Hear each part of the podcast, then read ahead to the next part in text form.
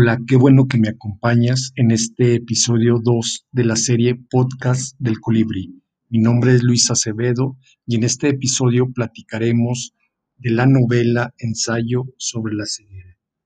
Comenzamos. Ensayo sobre la ceguera es una novela del escritor portugués José Saramago, la cual fue publicada por este Premio Nobel de Literatura de 1998 justamente tres años antes de que recibiera este galardón.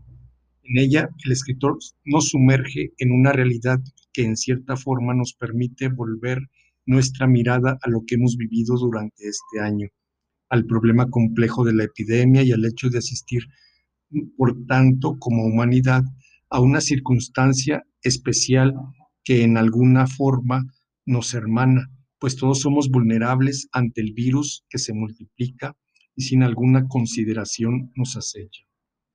Ensayo sobre la ceguera nos permite, nos presenta, perdón, el relato de un fenómeno en el que se propaga con cierta rapidez y en apariencia sin una explicación bien ubicada por la ciencia médica, algo no se especifica el tipo de patógeno que provoca que de una manera repentina las personas pierdan la vista. Con detalle y sin atenuar o amortiguar el drama cruel de este escenario desolador y enajenante, el escritor nos muestra las vicisitudes de un grupo de personajes que son los primeros contagiados y en el cual se encuentra, por supuesto, también el infectado número cero.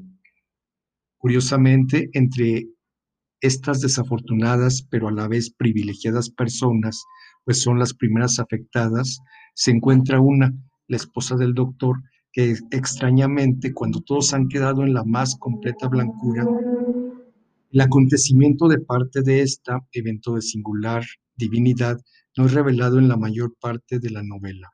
El privilegio, entre comillas, es que este grupo en un inicio recibe cierta atención de parte del Estado, no tanto para procurar restaurar su salud, sino para contenerlo, hospedarlo y confinarlo en un, en un local y en el cual se le asiste con alimentos. Lamentablemente, el mal estaba en el aire. Todos están expuestos, me suena, a un virus perdido, y así espontáneamente surgen nuevos infectados, carentes de visión incluso fuera del lugar donde se encontraban los primeros.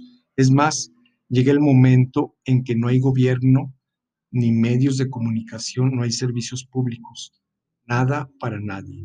Surgen varias preguntas existenciales, todas son válidas, todas nos sumergen en nosotros mismos. Bien, esta lectura se seleccionó en esta nueva temporada de la sala de lectura, la cual coincide con esta extraña o novedosa normalidad, donde por razones que estrictamente tienen que ver con, la, con el cuidado de la salud, no es posible la reunión de las personas. El funcionamiento de la sala de lectura continúa vigente, pero las reuniones se reanudarán en cuanto la red de bibliotecas públicas en el estado de Aguascalientes estimen que es segura la reapertura de sus recintos bibliográficos.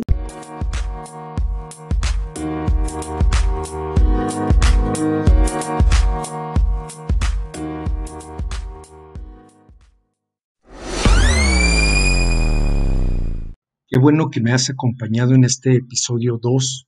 Recuerda que encontrarás algunos enlaces en las notas del podcast hacia sitios de interés y recursos adicionales. No olvides suscribirte al canal y compartir este podcast con el hashtag podcastcolibri. No te pierdas el episodio 3 la próxima semana.